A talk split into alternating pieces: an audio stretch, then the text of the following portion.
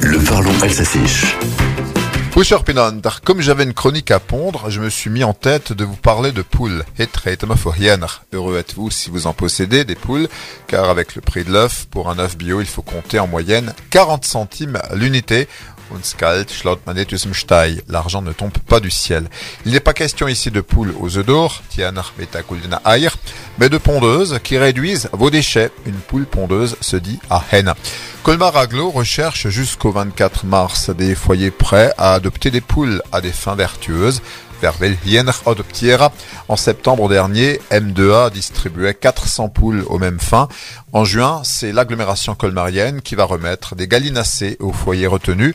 Il faut être volontaire, offrir de bonnes conditions d'accueil, respecter le bien-être de ces animaux et les règles d'hygiène et de voisinage.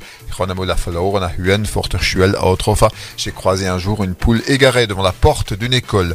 Le dispositif adopte une poule que plusieurs intercommunalités ont adoptée a été créé pour réduire le volume de déchets à domicile. Une poule vous débarrassant d'environ 300 grammes de biodéchets par jour à l'année, ça représente une centaine de kilos, donc un quintal à Doppelzahner. Tout ça donne à réfléchir, surtout que les ordures ménagères ont un coût. En plus, vous aurez des œufs frais et ça vous fait aussi de la compagnie à Huan Seik Aklaitiar.